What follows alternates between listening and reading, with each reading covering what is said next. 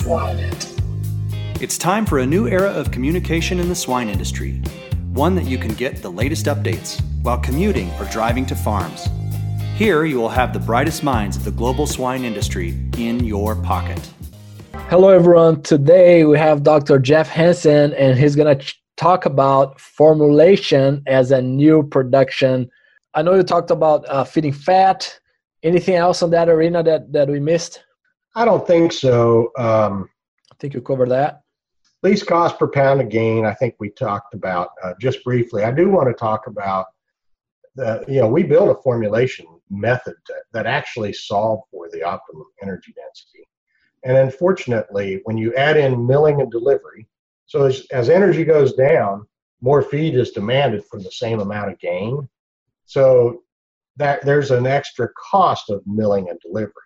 And so we tried to incorporate that into, um, it, well, it was built into our formulation. Mm-hmm. So it may be a truly linear function for just energy. It ends up being quadratic when you incorporate milling and delivery. So there's no one that's doing uh, a non-linear uh, solver at this point that I'm hmm. aware of. And so that's a concern, but it was a gentle curve. And so we solved that, Bill Holder solved that by doing intersecting energy ranges, which were approximated linear enough that we never ended up with a dual optimum. Because what your fear is in formulation is that, you know, you come down and yeah. you go up and then you come back down. Dual optimum is a problem because it can't solve for it. Um, there's not a there's not a single unique solution. That's the key thing about least cost formulation and and linear solvers. And so he he would segment that, and that worked well enough. Um, and today that process or that program, we had it custom built, and uh, and that thing is still unused today there. And I, to my knowledge, that's the only place in the world that does that and solves with that. Wow. And it, there is a least cost per calorie method that I think it was Randy Mitchell um, helped Bill Holder come to, and it, it, just gave the cost per calorie on an NE basis. That's very useful too. Yeah. So, so let me ask you on that arena, it's not accounting for the pig price, right? So my question is, good markets, bad markets? Yeah, so the marginal cost, so where profit optimization occurs, marginal cost equals marginal revenue, right? So your marginal cost, um, your revenue is not changing. Uh, again, I assume there was no change in growth rate.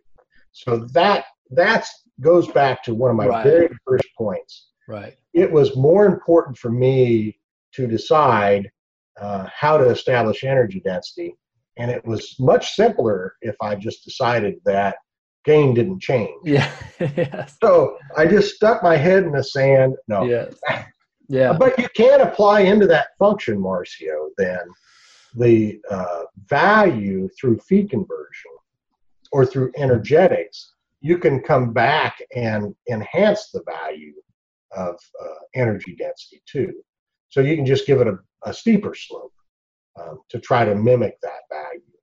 And so there's different ways, technique, techniques you can do it. But uh, I felt that we could always solve whether it was me or um, Rob Musser uh, believes that you know fat, you know feeding fat creates more average daily gain. We could solve both of those problems. He would just have a different slope than I would for the least cost per pound of gain method. And that thing, because it's not intuitive. If you solve for an energy level, well, now you got a choice between adding fat or adding mids and some blend of those two, or DDGs. Well, that's not intuitive. The right answer might be adding fat and adding mids. Right. Right. Or adding neither, or adding one, or the, adding just mids. Mm-hmm. And so that was the value of doing this. We could more fairly value all of our purchasing decisions and our buyers it made sense to them they understood how to and could then formulate strategies for that very interesting yep. before we move here jeff to the you know managing the nutrition program another point that i think it's important for uh, a new nutritionist taking over a production system is your thoughts on hey good mar- good uh, and again, goes. I don't think it goes like I said. It depends on growth or not if you're taking into account on energy. But but let's zoom out and think about the overall diet. Um, good times versus bad times. Focusing on, on that investment versus no saving money, cash flow, reduce the bleeding. Uh, you know the financial bleeding. What are your overall thoughts on that, especially the yeah. current situation? Yeah, how timely of a, a question, Marcio. And of course, I thought about um, the current situation as you mentioned that because what I said was what, and I, I said this in 1998. Um, we were we were owned by Murphy Farms, Wendell Murphy, and the question was to me, what are you going to do differently today um, now that hogs are eight dollars? And the answer at that time was um, in my mind at that time. This is young and naive me, younger naive me. if if I wasn't doing what was right before, there's nothing I'm going to do that really, uh, you know, is any more right. The only thing that that didn't apply to was cash conservation, and so yeah, right depends on your situation. And we did not in '98 face a situation where we couldn't get our pigs killed like we can today. Right. And so there are there are a host of different decisions that a person uh, can make. And I'll give you the best example I've got. We we go into the fall of the year um, down in, in in in this area, and I don't know if you know this. but There's no feed mill that's ever been built that didn't have like 10% more demand than it had capacity for, like the day after it was built we planned for one number, and then for whatever reason, we added 10% more to it. Um, and so they're all undersized. But down here, we would see a 10% change in feed demand going out of the summer and into the fall. So weekly feed demand would go up by 10%. And we made 60,000 tons uh, in the central region, 60, 70,000 tons in North Carolina. So that's that's a whole feed mill shift from bottom to top, 7,000 tons. And so the dilemma uh, of that is what happens when you get behind. And oh, by the way, we have hurricanes down there. Yeah. And they will mess up your dadgum uh, feed delivery and all that. So you get behind, you run out of capacity. What can you do? And honestly, we never, I, never really thought about this until the recent turn of events where we started looking at why might we actually slow a pig down um, where you're trying to hold them? Well, that same thing could apply. That that is one thing I probably could have done uh, very differently, and I missed that, you know, back then. Um, and so, I, you know, that that's a big one. There is a time where you could actually slow pigs down and save money, allow yourself to get caught up on feed, uh, you get into weather events yeah. and uh, inclement weather events using a, you know, we sell a product for restricting intake. That's a great situation actually uh, to use that in. You're so far behind, you can't get caught up. You intervene with a strategy like that to back everybody off. Yeah, you're going to give up weight, but if that allows you to get all your animals fed um, in a fairly short period of time, that is a real big big change that I never really thought through in my career at, at uh, Smithfield. So that's one where you can conserve cash and your objective is different. Um, you know, you're trying to hold pigs, and I never thought that was a good idea until today. Right, because basically, sure, your return on that pigs is not as good as when you're holding, but uh, could be worse, right? So you're could be, and if you're pr- pressing it into a different time window, and that's what, uh, if you can hold your pigs and buy somebody else's, well, then that, you know, just saying as a packer, that might not be a horrible idea, but um, there are, there's different strategies you can envision. Super. Uh, today, there's there's a lot of people need to get rid of a lot of pigs. If you could hold yours, that that could be an economic decision uh, that you should look at. Um, not saying it's right or wrong, but yeah. Uh, but there is some of these scenarios. I, I never believed in hedging a loss. I thought that was the dumbest thing ever. And it is until you look at if you're inve- if you're a banker investing in somebody and you look at the remaining variable costs, yeah, you're looking at a return. And again, as a banker, I would say you should hedge that because yeah. what's fixed is fixed. What's done is done. Right. I need you to lock this in for me now. Lose less money. Well, again, the from a remaining variable cost standpoint, it's a profit, and uh, and you know what it's going to be, and that's predictable for a banker and someone that's taking risk with you uh, at a particular point in time uh, that you're stressed. That could be a good thing. Um, one of the poorest decisions I ever saw. I know a good friend of mine uh, was at a production company in '98, and he was told he had to cut X out of his diet, X dollars. Ten, you have to cut ten bucks a ton. So I mean, I'm going to tell you about the only thing you can do is cut fat. Um, and you pay the piper in about three weeks. So that first load of feed is cheaper, and then it comes three days earlier. And you're like, yeah, that didn't help me. It made it worse, in fact. Yeah. Um, so there are some, some, really crazy things, but additives, uh, and if you think about this, Paylean, um, as an integrated enterprise, you know, Paylean, if it makes more pounds, and uh, you may be losing on the live side, but they're gaining on net gaining on the packing side, you know, that's one you'd keep in. If you're losing today, you're losing money today, creating more pounds at a loss is not a good idea. So you would say, well, throw Paylean out. And it's a great product. It's horrible what's why it's not used, but uh, it's a fantastic product. Uh, but there's a clear example. If you're in late finishing and your prospects are you're going to lose money, I, you know, it's like cutting lysine. That's not a horrible decision if your if your animals are going to get discounted to no value by growing too much. And yeah. so there are some situations.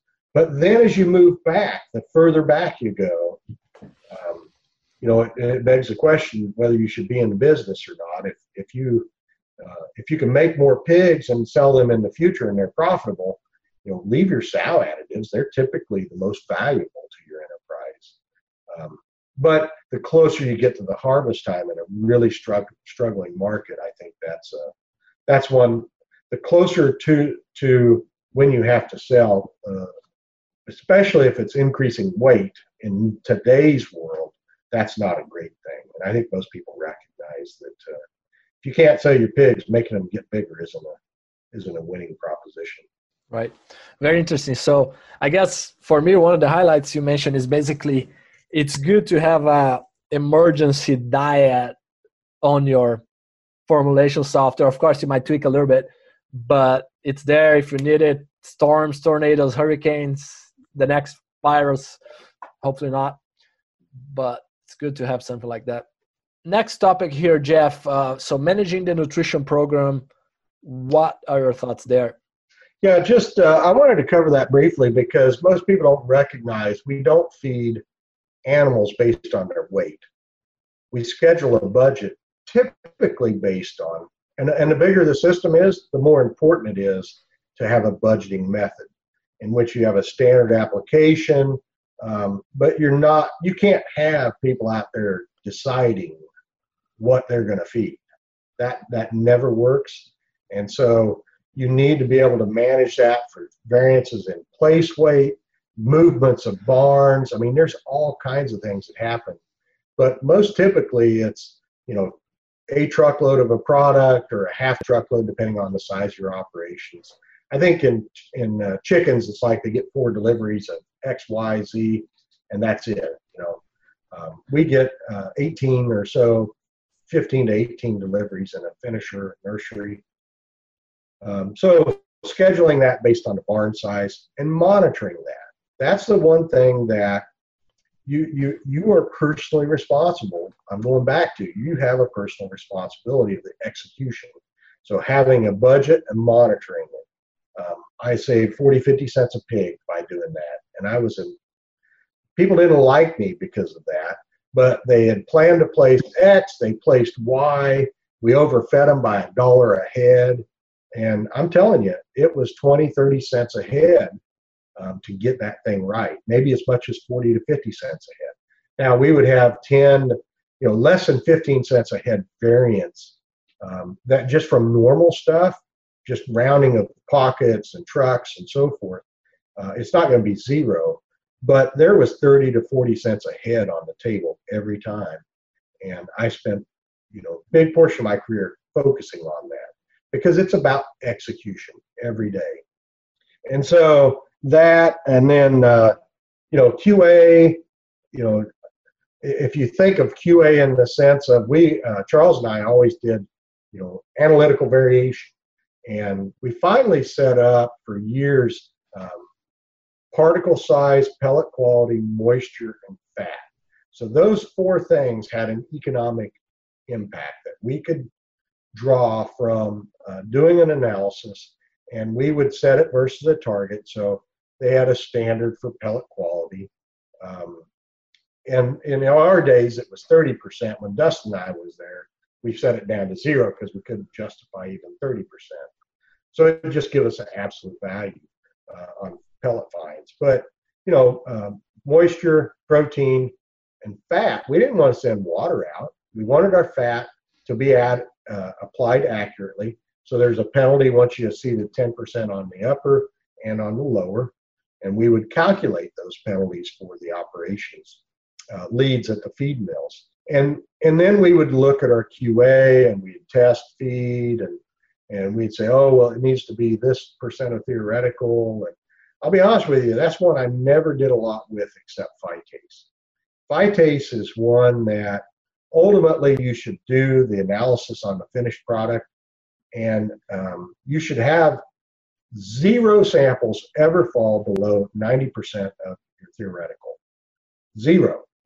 Um, and honestly, uh, you can never afford to be wrong. So, from an analytical standpoint, I would set it at zero. So, even on the liquid systems, the errors are so expensive you had to uh, just just overfeed it. And that's actually why I believe superdosing works is because people think they're actually adding phytase and they're mm. shocked when they find out they might not be adding it at what they thought they were. And so you can never afford to be wrong with phytase. Great product, great technology. Best one of I had it on my uh, one of the major advancements in my career was yeah. Yeah. Yeah, we, we're gonna get back to that, but but I definitely agree. Um, well, yeah, and then the final piece of that, Marcio, right as I was leaving, I, I actually thought our feed mills were fantastic. Uh-huh. And then I started looking at like their individual batch data. I'm like, dang, yeah, they are not as good as I thought they were. Mm-hmm. And so, yeah, I mean, you know, we we've invested in in uh, helping customers identify and, and manage and monitor that because it is it's it's so important, and it's people are sh- shocked and you can't find it with all the best testing in the world. Um, you, you, can't find it. And when the scale tells you it was or not, then you you to believe it. On that arena, Jeff. Okay, so what would be the top three key performance indicators if you're starting today as a nutritionist that you must have there? now, where are you talking about for uh, overall? Overall, could be could be finishing, sales, feed mill. What would be from your experience? Hey, these three here, I need to see it. I need to see it on a weekly basis, a daily basis, or something like that. I I, I focused on moisture, uh, grain moisture. I don't know that there is just three. Um, There's probably more, but I'm saying, hey, you better be doing this. You know what I mean? You know, I, I think you have to get down to execution. So knowing where your moisture is at initially so you get an understanding is one of the most important things from a formulation. I think uh, knowing where your toxins are is important if you're in a risky area. I think um, feed conversion to me is not an indicator because I always varied energy dramatically. Um, so I would I would come back. My batching accuracy would be at, right at the top of my list. Um, and then I'd come back to my sow feed intake. Very good. No, and I like it. It's funny because you say um, you, you you say, hey, you know, I wouldn't look at feed efficiency, and I agree. uh, but almost like as a no event, like right. But a lot of people around the globe, that's the first thing they look, which is crazy. It's huge opportunity, I think, for a lot of folks. well, it, it depends on what you know. So if you don't know, um, I would tell you that you can explain fee conversion very easily. What you can't explain is growth rate and mortality. And and so, you know, like I said, I, I focused on uh, I'd call it adjusted fee conversion, and we would uh, we did a crossover. So we'd take our budget and then we would adjust for the things. Had we budgeted for this growth rate and this mortality, uh, because I generally don't believe that you know the feed caused those animals. It may have caused those animals to die. I mean that's possible, right? Uh, it may have caused to be bad, but on the whole, um, uh, an accurately manufactured feed in which 95% of all pigs live and seem to perform normally, you don't draw a conclusion that feed was a significant contributor to mortality, as an example. How did it isolate those? That's why I say that. Um, but if you could account for those things, then it allows you to track the residual. So it's a residual analysis, right? And that's what's important to you because then you can start discovering well, what's contributing to that? Is it because I overvalued my uh, DDGs and oh yeah, the, darn it, their their fat levels lower than I thought. They've been burned. Maybe buying from a bad supplier. Um, all those, but uh, the biggest changes um, that I've seen in my career. So we, when we weaned a bigger pig or an older pig, older is probably a more important term. Older pig, and we graded correctly, we gained 50 points of average daily gain, somewhere between 40 and 50. Moved from a 155 to a 2, 195 to 205.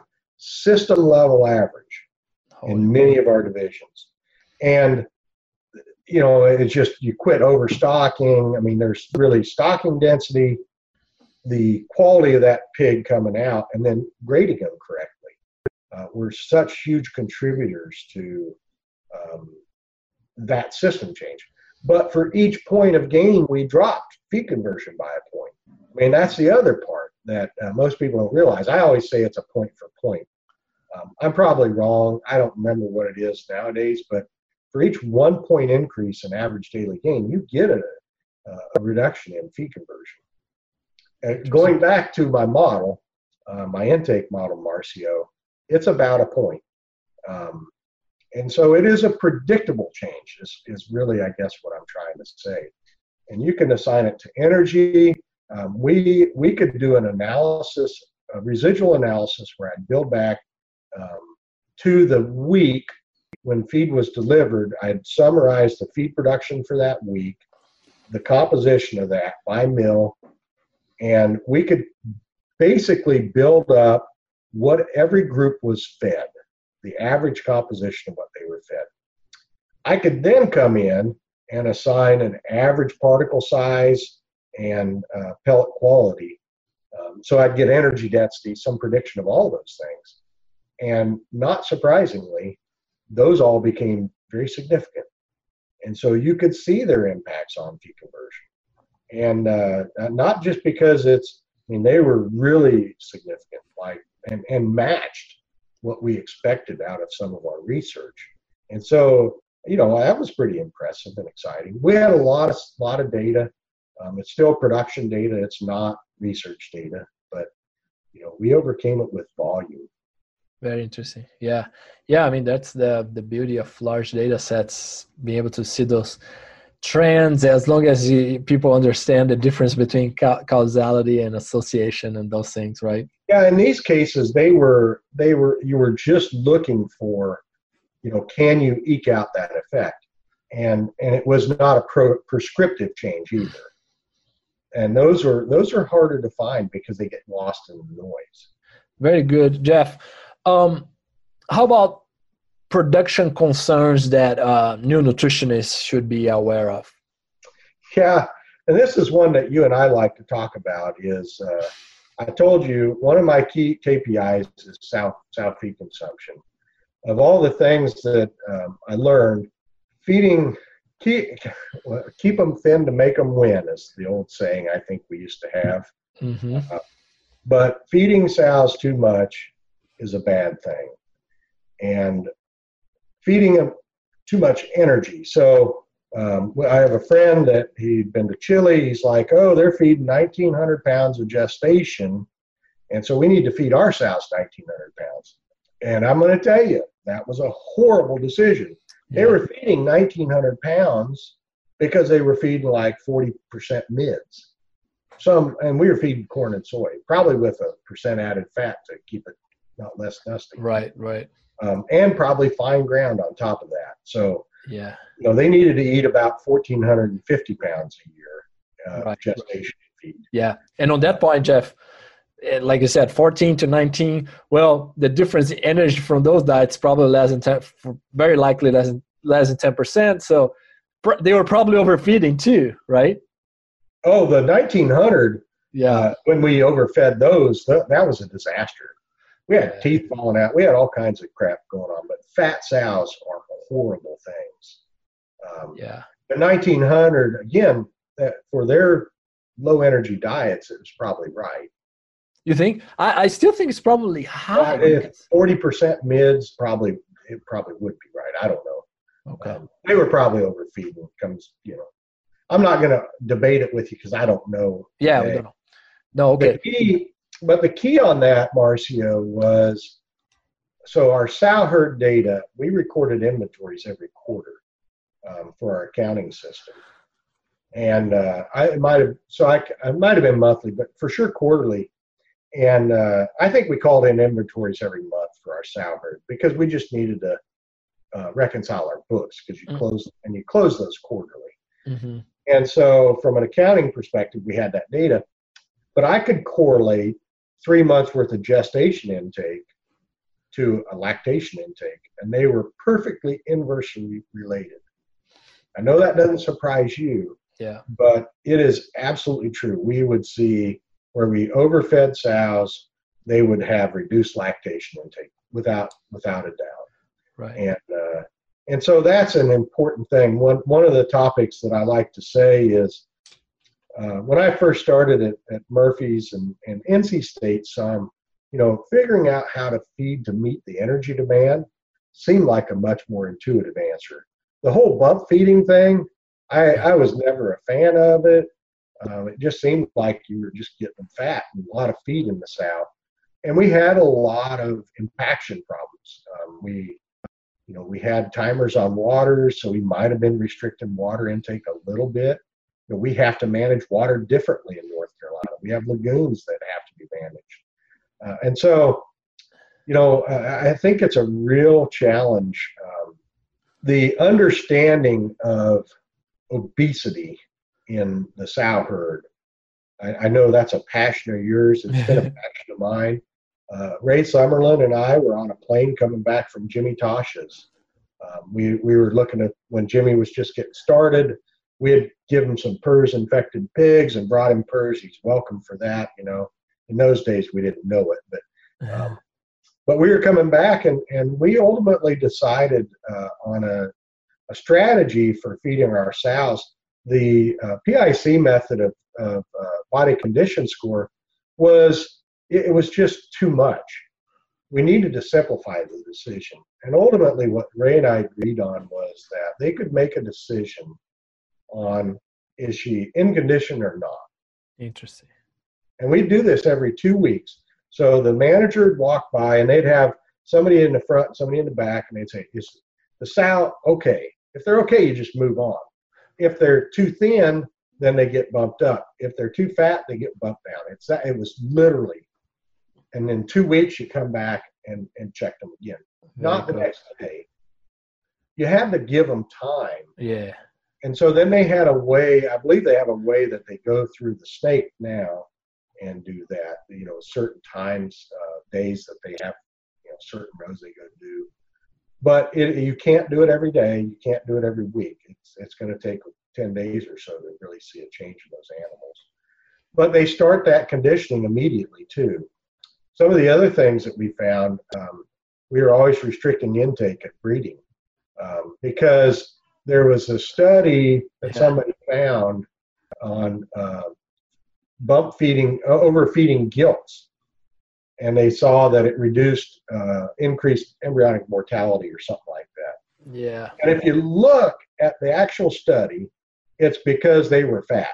This was fat yeah. gilts fed a lot of feed, and I said, guys, here's what's going to happen because as a 13 year old farrowing house manager in 1976, you know, that's what you should do is put a 13 year old in charge of your damn sows um, because they know so much.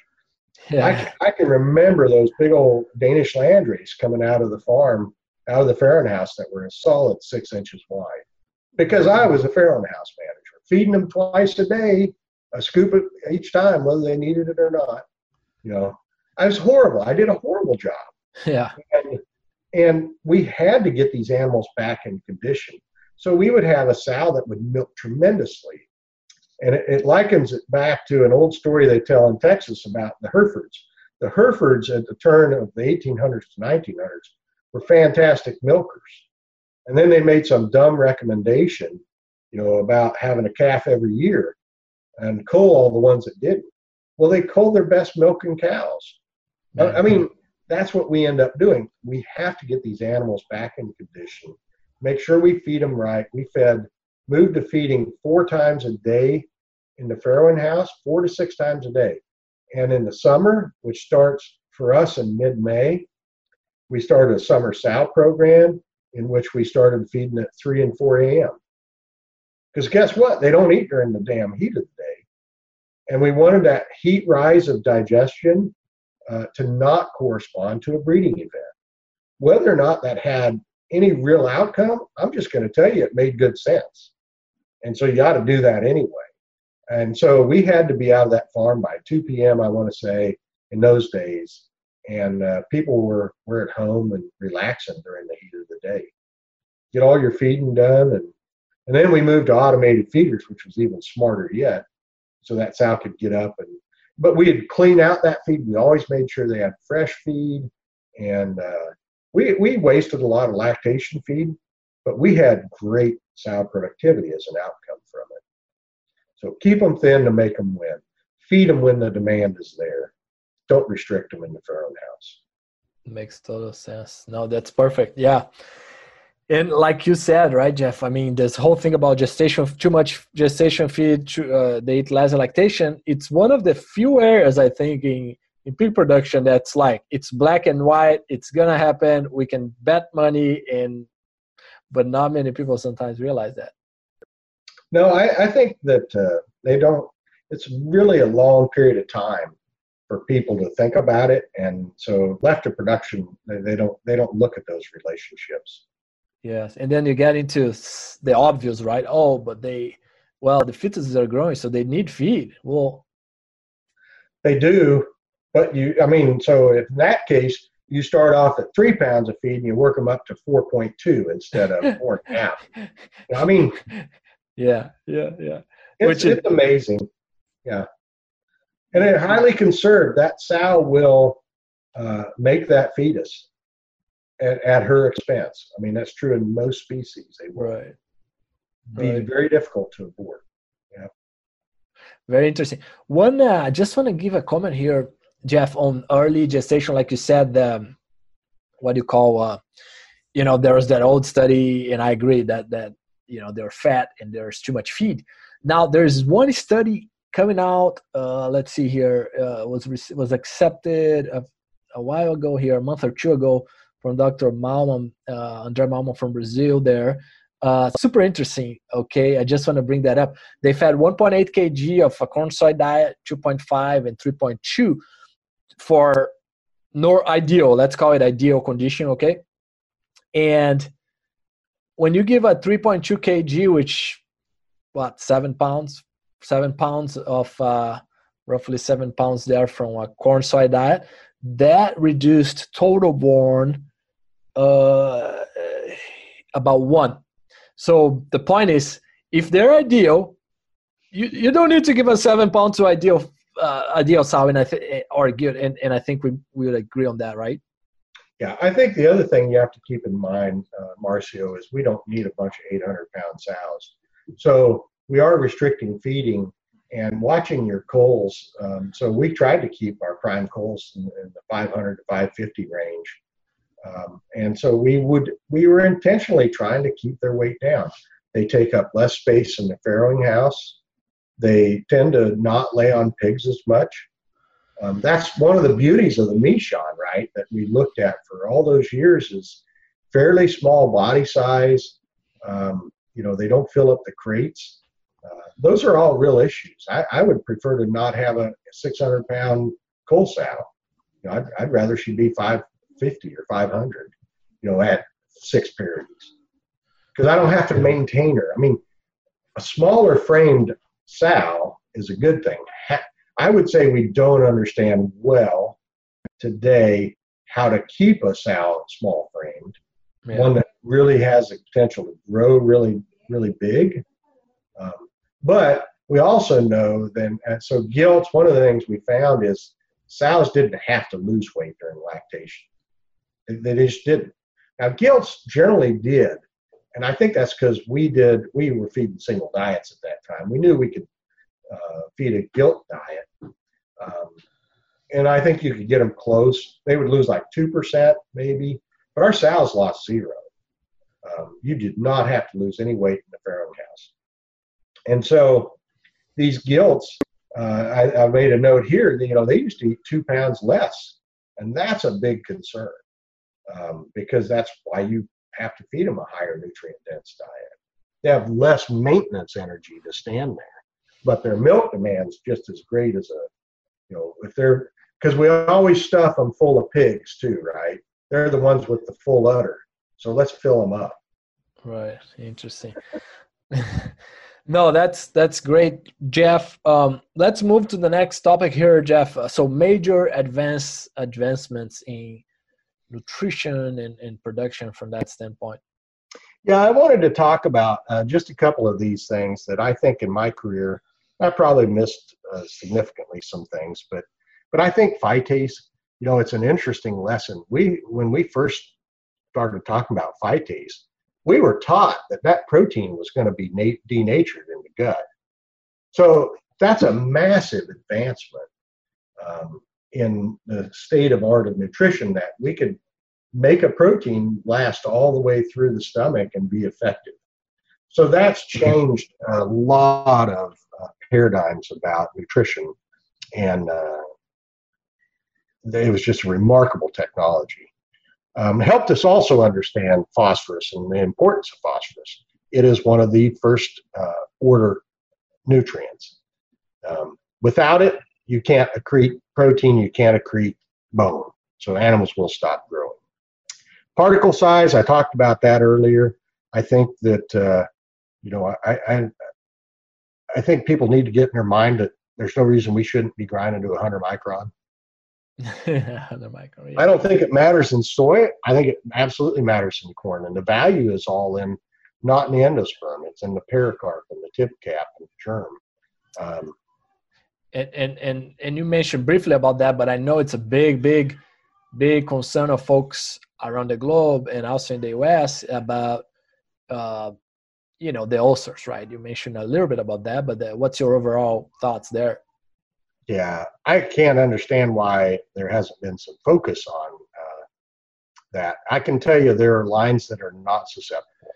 Yeah that, that's a good point. And then like you also mentioned how so there's there's genetic variants out there. Let's put it that that way. So it is selectable. Yeah that makes sense. Very nice. Next one jeff? So I, and I had down you know lean pigs in my career, and I think we're pretty stable there. Pork quality. Um, I think one of the massive uh, advancements was ideal protein to energy ratios. So the combination of Lee Chiba's work and uh, others that did the energy to calorie ratio or energy to uh, protein ratios, and then the ideal protein. To me, that one's just uh, such an important aspect, and and I think Paylean uh, Paylean was such a fun advancement. I hate to. And, and DDGs. DDGs was incredibly uh, painful And when we first started seeing that, uh, and we knew that transition was going to be horrible and exciting all at the same time. Yeah, that makes sense. And one that I would add there overall, uh, Jeff, I don't know if you agree, it was just the uh, circovirus vaccine was something that was.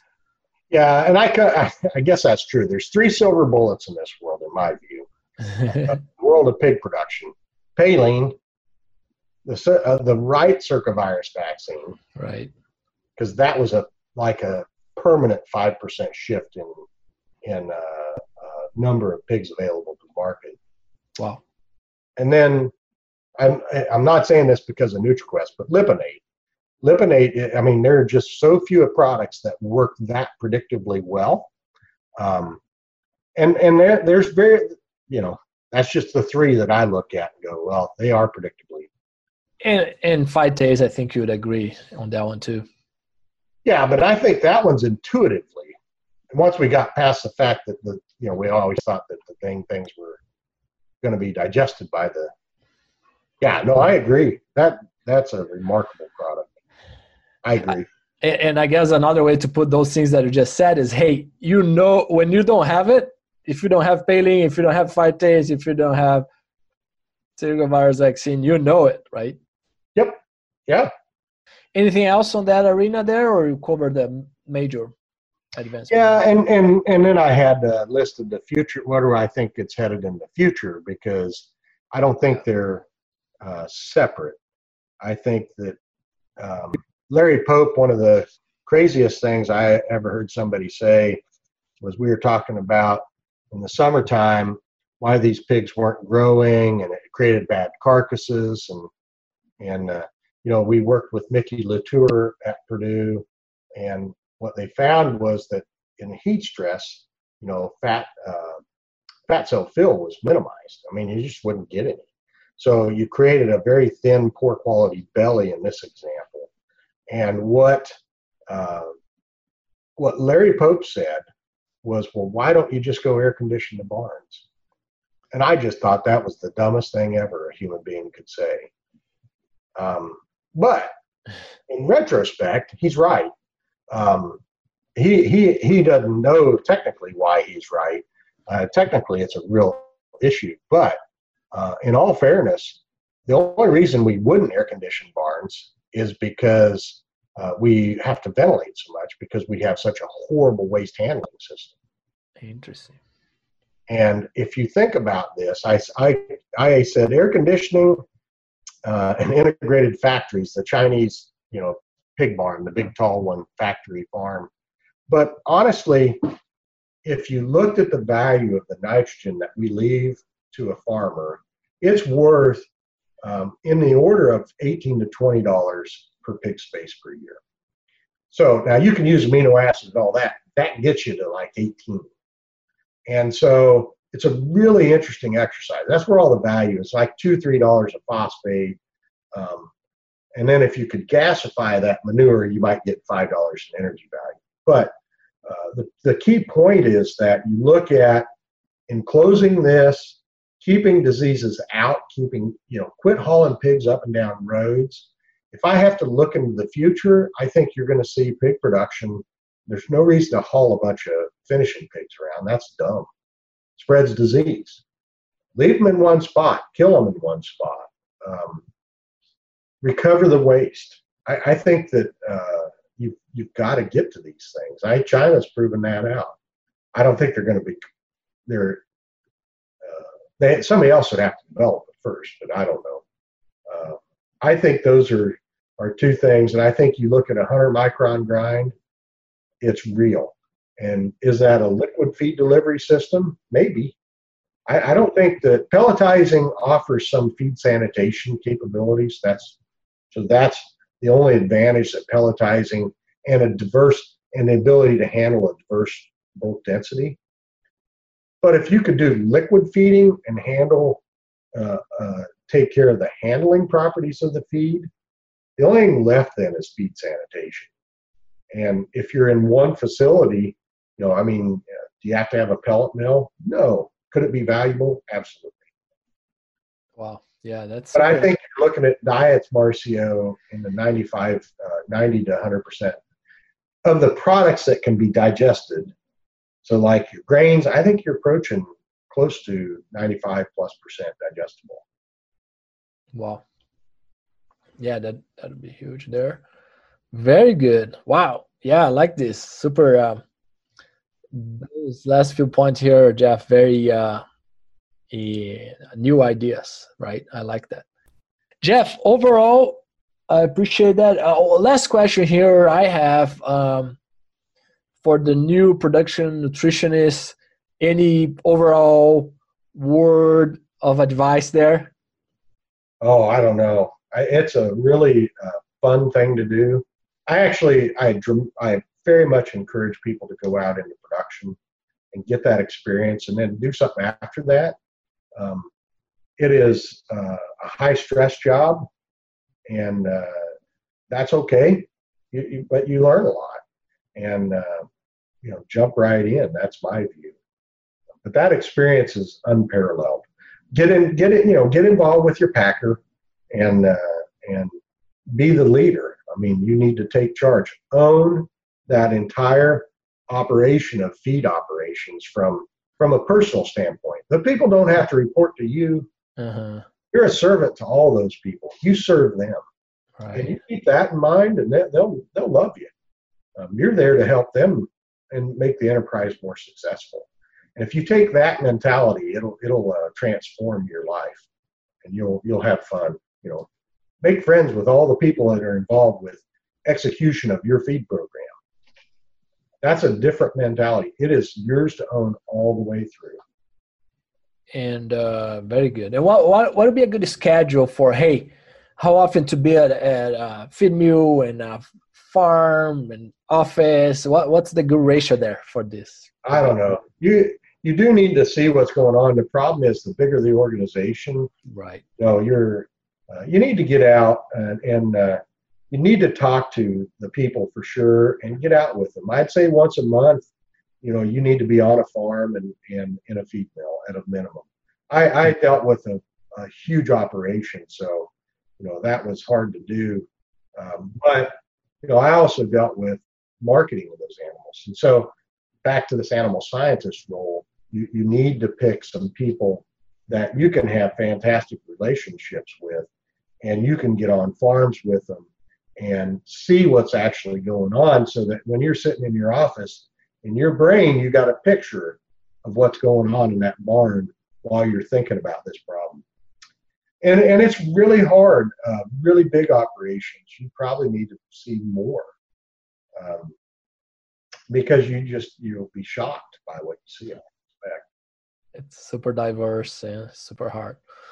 Very good jeff. Anything else to wrap up here today I don't think so. I think we covered a lot of the, the things you and I had kind of set out and uh, hopefully wound a, a full story of, you know, how, how a person kind of comes into their career, what they should think about.